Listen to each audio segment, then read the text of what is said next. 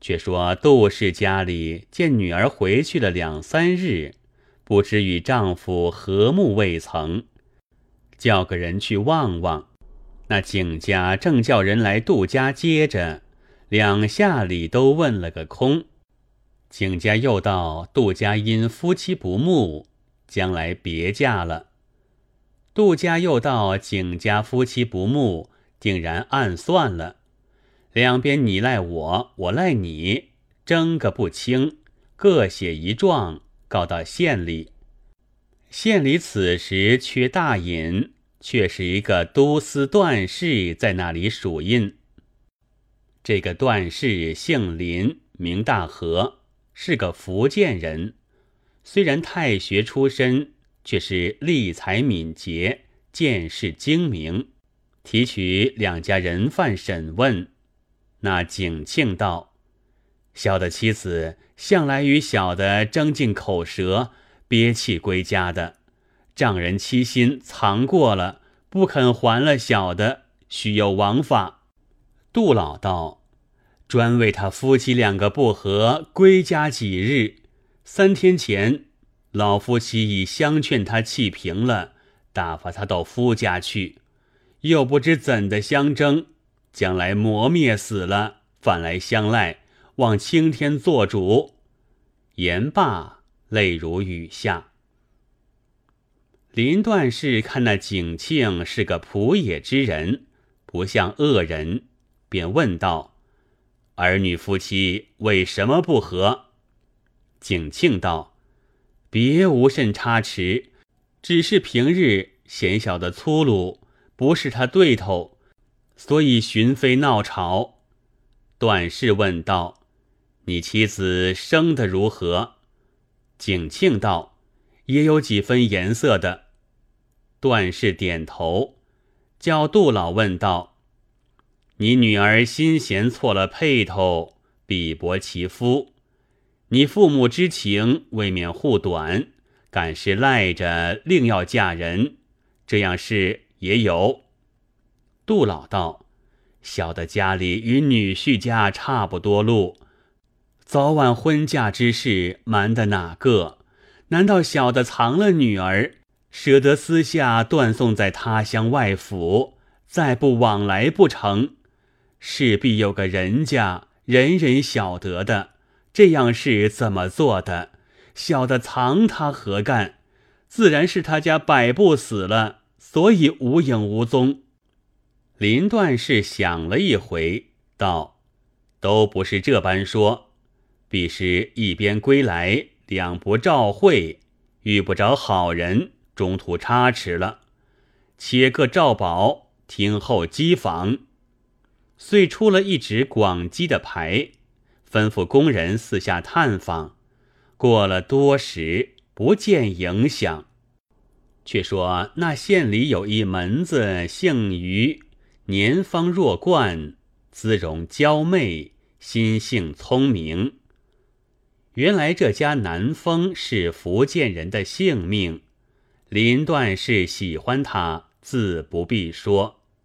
这门子未免试着爱宠，左剑把不法之事，一日当堂犯了出来。林段氏虽然要爱护他，公道上却去不得。便思量一个计较周全他，等他好将功折罪，密叫他到衙中吩咐道：“你罪本当革意，我若轻恕了你，须被衙门中弹议。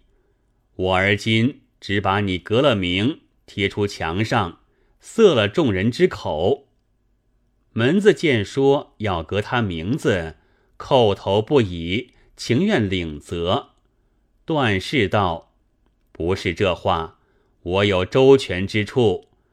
那景度两家不见妇人的事，其间必有缘故。你只做得罪于我，逃出去替我密访，只在两家相去的中间路里，不分乡村市井、道院僧房，俱要走到，必有下落。你若访得出来。”我不但许你复议，且有重赏。那时别人就议论我不得了。门子不得已领命而去，果然东奔西撞，无处不去探听。他是个小厮家，就到人家去处，抄着嘴闲话，带着眼瞧客，人都不十分疑心的，却不见什么消息。一日，有一伙闲汉聚坐闲谈，门子挨去听着。内中一个抬眼看了，嘘嘘对众人道：“好个小官儿！”又一个道：“这里太平寺中有个小和尚，还标志的紧嘞，可恨那老和尚又骚又吃醋，极不长进。”门子听得，只作不知。洋洋的走了开来，想到怎么样的一个小和尚，这等赞他，我便去寻他看看，有何不可？原来门子是行中之人，风月心性，见说小和尚标志，心里就有些动性，问着太平寺的路走来，进得山门，看见一个僧房门槛上。坐着一个小和尚，果然清秀异常，心里道：“这个想是了。”那小和尚见个美貌小厮来到，也就起心，立起身来迎接道：“小哥何来？”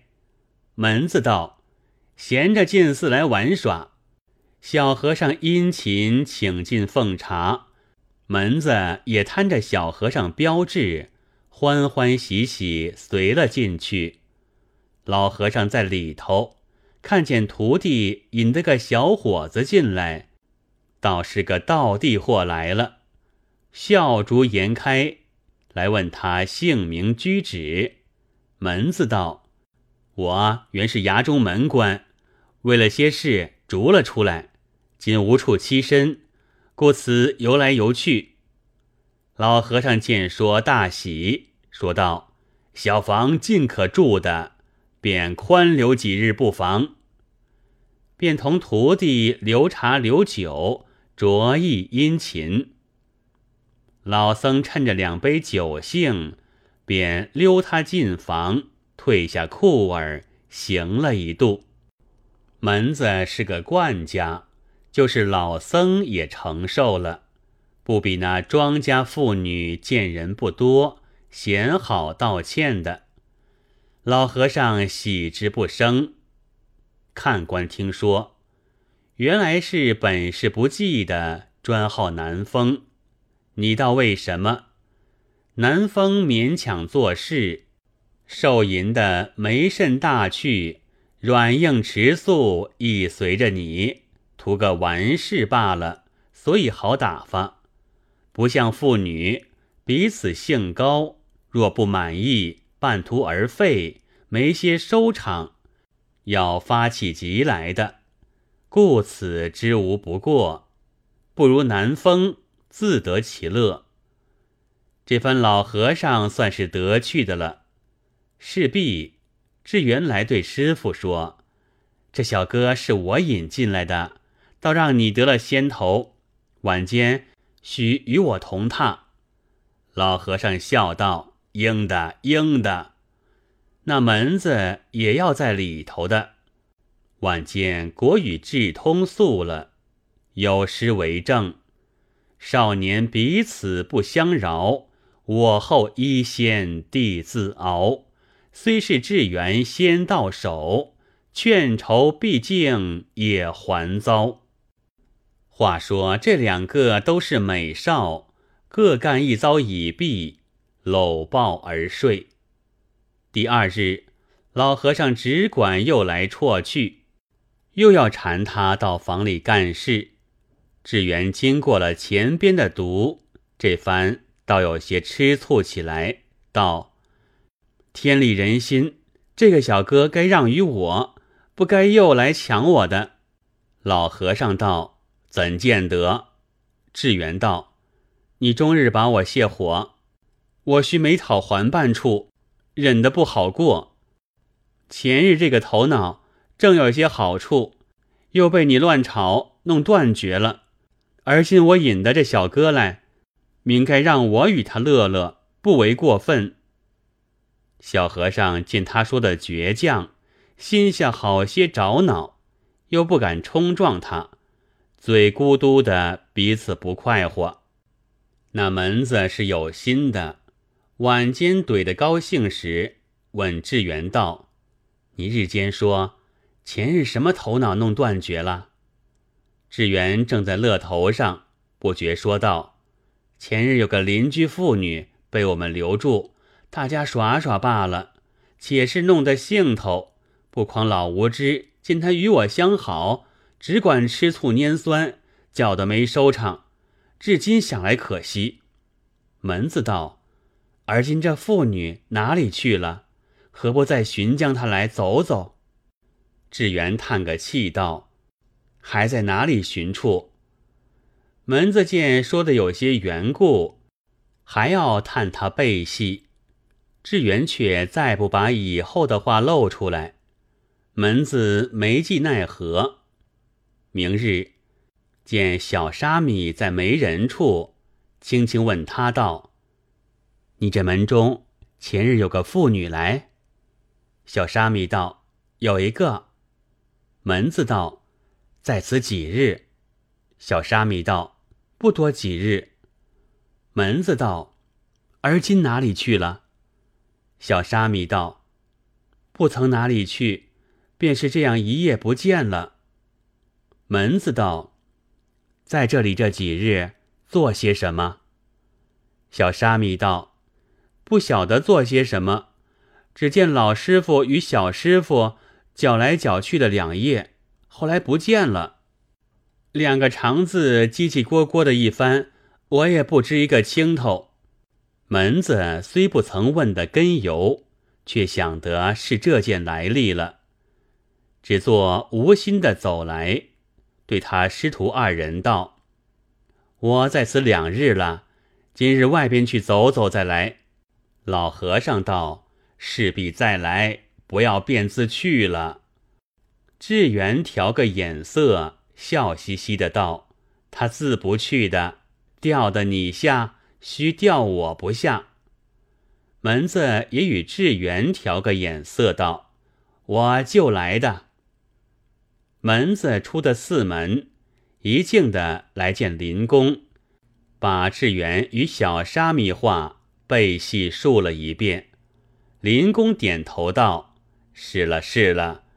只是这样看起来，那妇人必死于恶僧之手了，不然。”三日之后，既不见在寺中了，怎不到他家里来？却又到哪里去？以致争讼半年，尚无影踪。吩咐门子不要把言语说开了。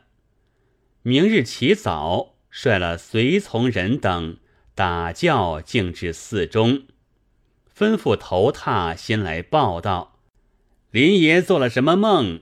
要来寺中烧香，寺中揪了何寺众僧都来迎接。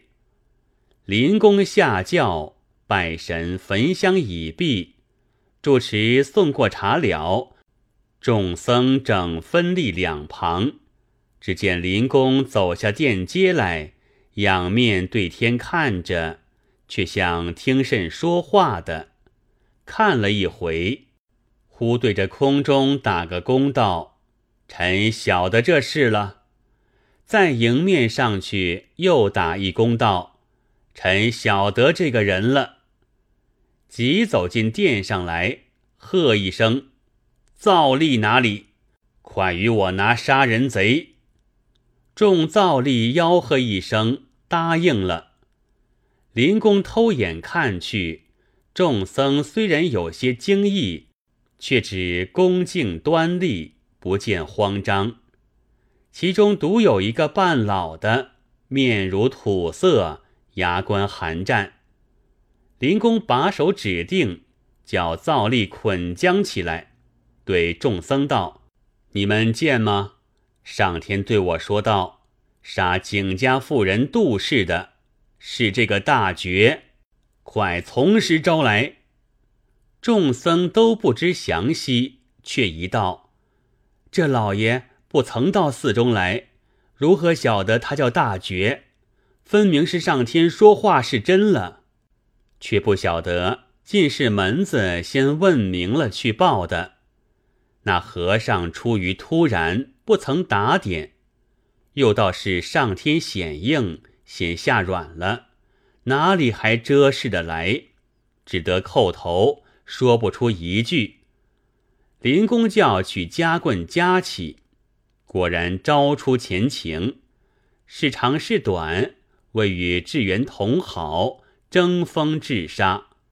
林公又把智源夹起，那小和尚揉翠一发进不得，套上未收，满口招成，是师傅杀的，尸现埋在后园里。林公叫造力押了二僧到园中掘下去，果然一个妇人向下勒断，血迹满身。林公喝叫带了二僧到县里来取了供案，大觉阴间杀人，问成死罪；志元同监不守，问徒三年，满日还俗当差。随唤景度两家进来认尸领埋，方才两家一事得解。林公重赏了余门子，准其复议。和县送林公神明，很和尚淫恶。后来上司祥允，秋后处决了，人人称快。